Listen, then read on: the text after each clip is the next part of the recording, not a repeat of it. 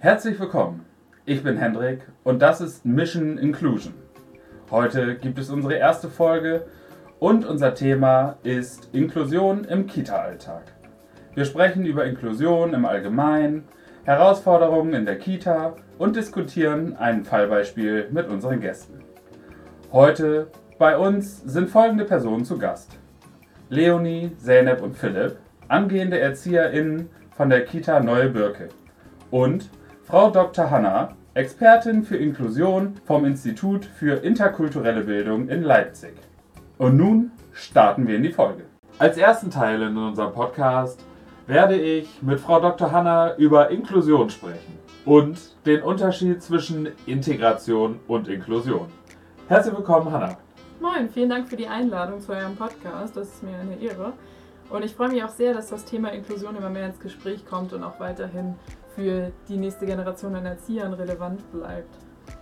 Ähm, bei Inklusion geht es im Grunde genommen um den Einschluss oder die Einbeziehung von Menschen in eine Gesellschaft. Aber im Gegensatz zu Integration geht es vor allem um die Wertschätzung von Unterschiedlichkeit.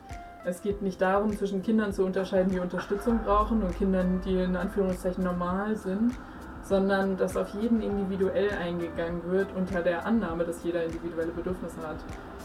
Ähm, das bedeutet für die Kita vor allem, dass wir einen uneingeschränkten Zugang zu Bildung für jeden brauchen und dass auch jede Einrichtung ähm, diese individuellen Unterstützungsbedürfnisse erfüllen kann, sodass am Ende jedes Kind sich selbst selbstverständlich als Mitglied der Gesellschaft anerkannt sieht. Ja, grundsätzlich in unserem Kontext äh, sind wir da sehr gut aufgestellt, aber wie sieht das denn gesamtgesellschaftlich innerhalb von Deutschland aus? Also es braucht auf jeden Fall noch eine gesellschaftliche Bewegung weg von der Abgrenzung anderer Kulturen hin zur Akzeptanz und tatsächlicher gesellschaftlicher Teilnahme in allen Aspekten. Am Beispiel Schulsystem kann man das gut erkennen. Klar, es gibt Gesamtschulen, aber als plakatives Beispiel, es gibt noch nicht mal eine Rampe für Rollstuhlfahrer an jeder Schule. Die Strukturen sind einfach noch gar nicht gegeben und das hat auch viel mit einem Mangel an Ressourcen, wie zum Beispiel Fachpersonal, zu tun.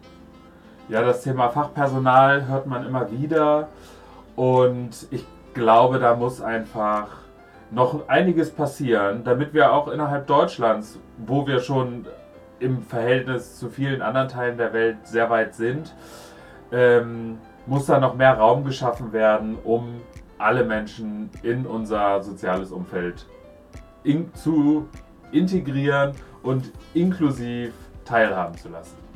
Vielen Dank, Frau Dr. Hanna. Und wir gehen jetzt in den nächsten Teil. Meine Kollegin Doro wird das Fallbeispiel und Interview mit Leonie von der Kita Neue Birke führen. Und viel Spaß damit! Jetzt kommt ein kurzer Werbespot von unserem heutigen Sponsor. Ein Link für 10% Rabatt mit Code findet ihr in unserer Folgenbeschreibung. Und jetzt viel Spaß mit unserer Werbung. Fühlen Sie sich regelmäßig zu schwach und brauchen einen Boost für den Alltag? Masculine Vitamins. Sind Sie zu stark, bist du zu schwach. Bei Risiken und Nebenwirkungen rauchen Sie die Packungsbeilage und nennen Sie Ihren Arzt Apotheker. Hallo und herzlich willkommen zurück aus der Werbepause. Ich hoffe, euch hat dieser kleine Einspieler gefallen und ihr seid jetzt wieder richtig motiviert, weiter dem Podcast zu lauschen, denn wir haben jetzt für euch exklusiv aus der Kita äh, neue Birke, Entschuldigung, da habe ich fast, fast den Kita-Namen vertauscht. Es gibt ja die alte und die neue Birke. Und die jetzt, äh, die Erzieherin, die jetzt zu uns kommt, ist aus der Kita Neue Birke. Ihr Name ist Leonie und sie bringt uns ein Fallbeispiel mit aus ihrer eigenen Gruppe, soweit ich das verstanden habe. Ja, genau. Danke, dass ich hier sein darf. Lieben gerne. Danke für die gute Einleitung. Besser hätte ich es nicht sagen können. Äh, soll ich sonst vielleicht einfach mal starten mit meinem Fallbeispiel? Ja, fühl dich wie zu Hause. Ja, sehr gern. Ähm, ja, folgendes. Also, wir haben ein äh, Kind bei uns in der Gruppe. Ich nenne sie jetzt mal Laura. Sie äh, ist zwei Jahre und sechs Monate und äh, stammt aus Russland, ist dort auch geboren. Die Mutter äh, und der Vater sind beide auch gebürtige Russen und ähm, sprechen hauptsächlich Russisch und nur ganz gebrochen Deutsch. Ähm, ja, ich komme mit einem kleinen Problem, beziehungsweise ja, ich brauche vielleicht ein paar Tipps. Äh, ich erkläre mal die Situation bei uns. das Kind Laura ist eigentlich konstant äh, unsicher und ähm, eigentlich überfordern sie viele äh, Übergangssituationen und viele Situationen, in denen sie nicht genau weiß, was jetzt gerade passiert. Äh, zum Beispiel, wenn wir zum Essen gehen und wir eben in Aufbruchsstimmung sind, dann überfordert sie das schnell und ähm, sie kann dann damit nicht umgehen. Sie bricht in Tränen aus und äh, ja, versteht uns auch oft nicht, wenn wir ihr erklären, was wir denn jetzt gerade machen. Äh, selber spricht sie auch so gut wie nie und wenn, dann nur Ja und Nein. Ähm, das sind die einzigen Wörter, die sie in der deutschen Sprache spricht. Äh, manchmal kommen einige Wörter, die dann sich für mich Russisch anhören. Ich spreche die Sprache ja leider nicht, deswegen verstehe ich es auch nicht. Mm, ja, sie soll aber jetzt demnächst in die Ehe wechseln und die Situation in der Krippe ist im Moment schwierig für sie und da mache ich mir ein bisschen Sorgen, äh, dass sie da ja, den Übergang nicht gut schafft oder dass sie ja, dass sich ihre eigene Situation und ihre Unsicherheit noch verschlimmert, dadurch, dass sie dann auch von uns ihren, ich sag mal, Bezugserziehern getrennt wird. Ja, meine Frage ist halt aufgrund der Situation, ja, wie wir ihr das irgendwie leichter machen können. Ja, das ist ein schwieriges Thema, äh, vor allem mit der Sprachbarriere. Ähm, nur noch mal kurz, damit ich das jetzt richtig verstanden habe. Also äh, Laura ist ein Kind mit russischem Hintergrund, mit Genau. auch russischsprachigen Eltern. Ganz genau. Und die sprechen Schwerdeutsch, gebrochen Deutsch. Ja, also wir sprechen hauptsächlich mit den Eltern ähm, in Englisch. Und das ist ja bei uns auch so ein Thema. Englisch ist jetzt auch nicht die Stärke von, ich sag mal, jedem aus unserem Team. Äh, deswegen ist es immer eine Mischung aus ja, Deutsch und Englisch eigentlich. Und niemand bei euch im Team kann jetzt irgendwie ein paar russische Sätze oder hat sich mal in die Richtung bewegt, sich jetzt mal essentielle Wörter auf Russisch äh, zuzulegen, wie zum Beispiel Essen, Hunger, neue Windel oder, oder sowas. Äh, doch, das gab es schon, äh, denn im Elementarbereich haben wir ein weiteres Kind mit russischem Hintergrund, ähm, welches aber drei Jahre und sechs Monate oder sieben Monate ist, wenn ich mich nicht irre.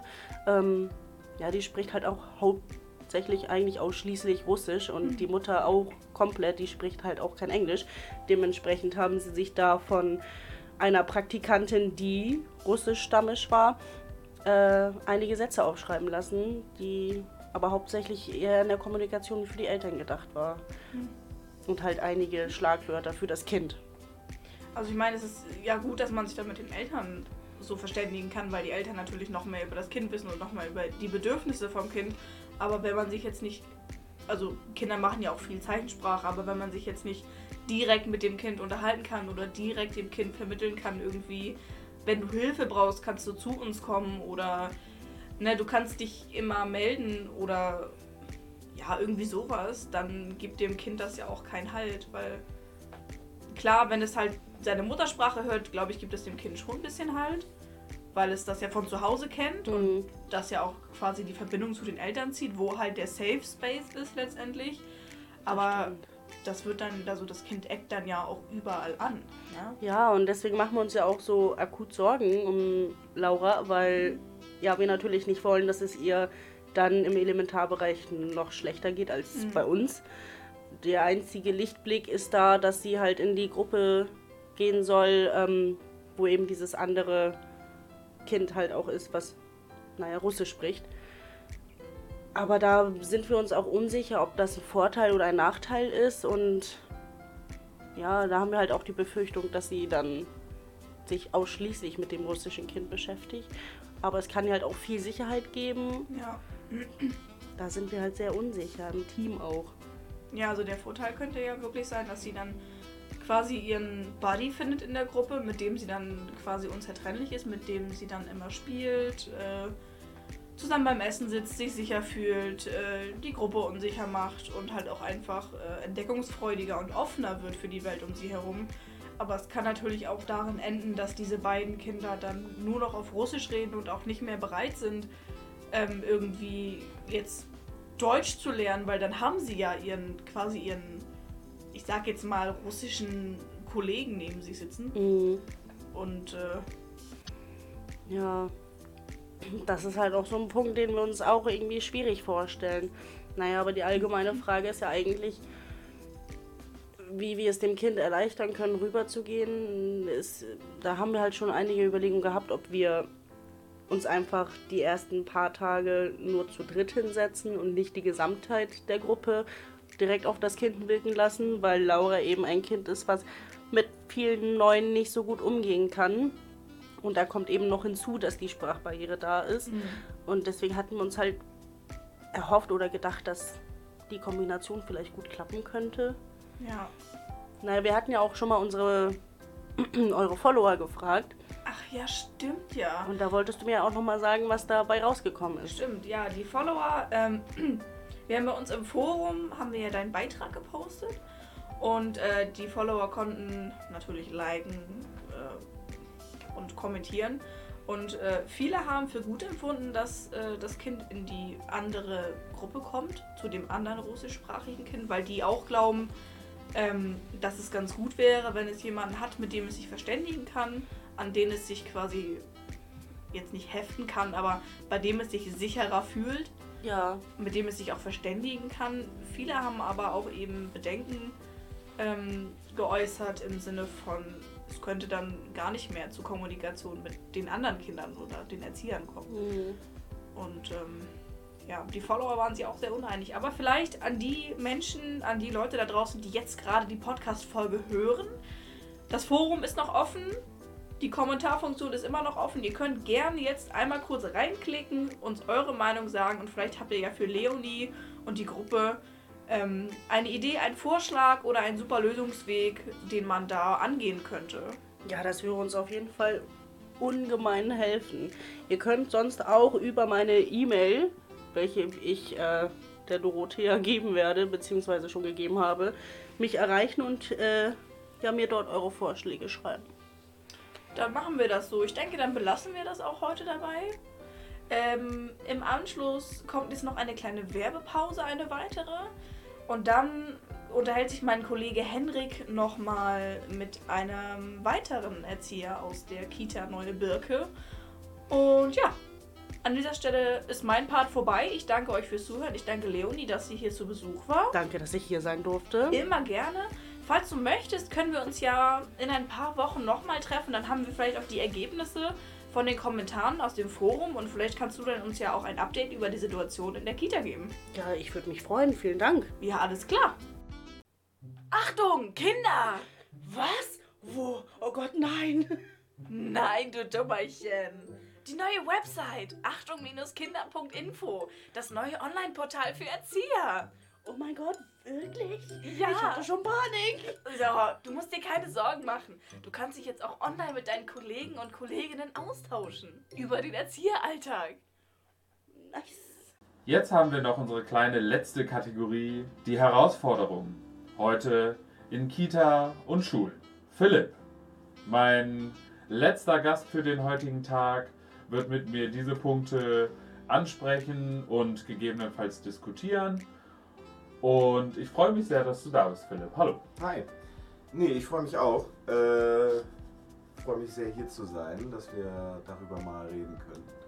Ähm, über die verschiedenen Herausforderungen, die es dann gibt in Kitas, Schulen ähm, zum Thema Inklusion. Ist, ist ein Thema, das nicht oft genug angesprochen werden kann und diskutiert werden kann, ich.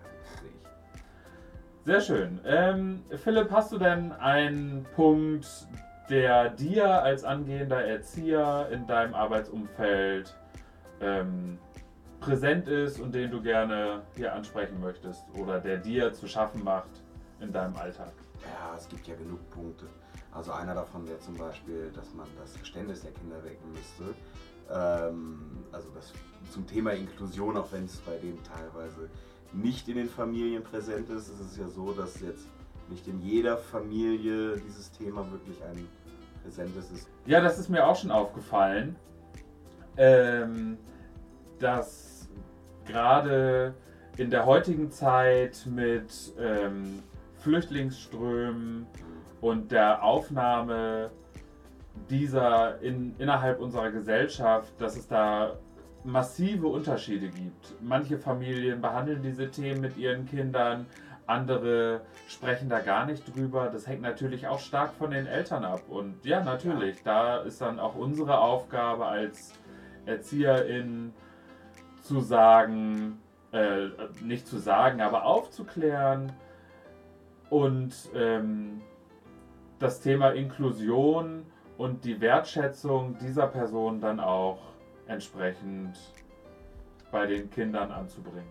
Ja, super Thema äh, mit den Flüchtlingen, äh, weil mittlerweile haben doch relativ viele äh, Menschen auch in Deutschland ein, ein einen Hintergrund, einen, also einen Migrationshintergrund, also doch, es sind doch einige. Und es ist ein Thema, das auf jeden Fall präsent ist, tagtäglich jetzt auch. Ähm, in unserer momentanen Situation jetzt mit der ähm, Krise in der Ukraine, es kommen jetzt ja auch Flüchtlinge nach Deutschland, nach Hamburg und da müssen wir uns auf jeden Fall auch mit einstellen, dass dort Kinder in den Kitas und in den Schulen von Hamburg aufgenommen werden. Das ist ein total aktuelles Thema, äh, womit sich auf jeden Fall jetzt äh, viel beschäftigt werden muss. Und wir sind halt meiner Meinung nach nicht ganz darauf vorbereitet, also nicht richtig darauf vorbereitet. Da kann ich direkt mit meinem nächsten Punkt äh, einhaken. Also der Aufbruch von Strukturen innerhalb der Einrichtung. Wir haben immer noch dieses schöne Bild der Kita äh, vor Augen aus unserer Kindheit. Aber im Laufe der letzten 10 bis 20 Jahren ist einfach sehr viel passiert. Gerade was ja. dieses Thema Bildung, ähm, Einstellung innerhalb der Gesellschaft, weg von dieser Aufbewahrung von Kindern hin zu einem, ja, teilweise 10-Stunden-Tag für die Kleinen in diesen Einrichtungen. Und wir haben da ein großes Maß an Verantwortung um auch die Einrichtung in entsprechende Richtungen zu lenken und die vorhandenen Strukturen aufzubrechen und auch das Personal dementsprechend ähm, aufzustellen und zu schulen. Ja, auf jeden Fall. Ich meine, ähm, was du gerade meintest mit den 10-Stunden-Tagen für die Kinder dann auch, wie viele wache Stunden hat ein Kind denn am Tag? Vor allen Dingen in dem Alter. Und dann verbringt es 10 Stunden mit uns, ähm, von morgens bis spät nachmittags da haben wir einfach den Auftrag, den Kindern das alles näher zu bringen, ähm, mit denen da auch rüber zu reden, weil es ist ein wichtiges Thema. Und wie wir vorhin auch meinten, nicht, äh, nicht alle Eltern ähm, nicht alle Eltern kriegen das hin oder da denken auch dran, mit ihren Kindern da zu reden. Aber in Kitas hast du halt einfach auch das Problem, dass die Ressourcen äh, fehlen, also finanziell gesehen und auch personell, weil es einfach sehr, sehr wenige Menschen gibt, äh, die sich dann auch dem Thema, also als, als Erzieher, Pädagoge, ähm, damit befassen wollen. Und äh, das ist halt einfach dann auch sehr, sehr schwierig, wenn man sieht, äh, wie viel man einfach selber machen muss und wie wenig Unterstützung dann, man dann einfach äh, allgemein hat. Ja, mittlerweile gibt es ja auch viele Weiterbildungsmöglichkeiten, Informationsmaterial, sowohl für Familien selbst, aber auch für Einrichtungen, für pädagogisches Personal, um diesem entgegenzuwirken. Mhm. Und ja, auch allgemein gesellschaftlich muss das Thema Inklusion einfach näher und mehr in den Fokus rücken. Und hier wollen wir mit unserem Podcast einen kleinen Beitrag leisten. Und ich hoffe, dass ihr, wenn ihr diese Folge gehört habt, weitererzählt und äh, uns weiterempfehlt. Und damit möchte ich heute auch eigentlich diese Folge abschließen. Vielen Dank, Philipp, dass du da warst. Auch ein großes Dankeschön an alle anderen Gäste. Und ja, wir hören uns beim nächsten Mal. Falls ihr euch wundert, dass Zeynep in dieser Podcast-Folge nicht äh, zu hören war, da muss ich mich leider für entschuldigen. Das liegt an der aktuellen Corona-Situation. Ihr wisst alle, was wir damit zu tun haben. Ich bitte dies zu entschuldigen und vielleicht hören wir sie in einer der nächsten Folgen. Ich hoffe, euch hat unsere erste Folge gefallen und ihr schaltet auch bei der nächsten wieder ein. In dieser wird es um Inklusion in Fitnessstudio und Sportvereinen gehen. Vielen Dank fürs Zuhören und bis zum nächsten Mal bei Mission Inclusion.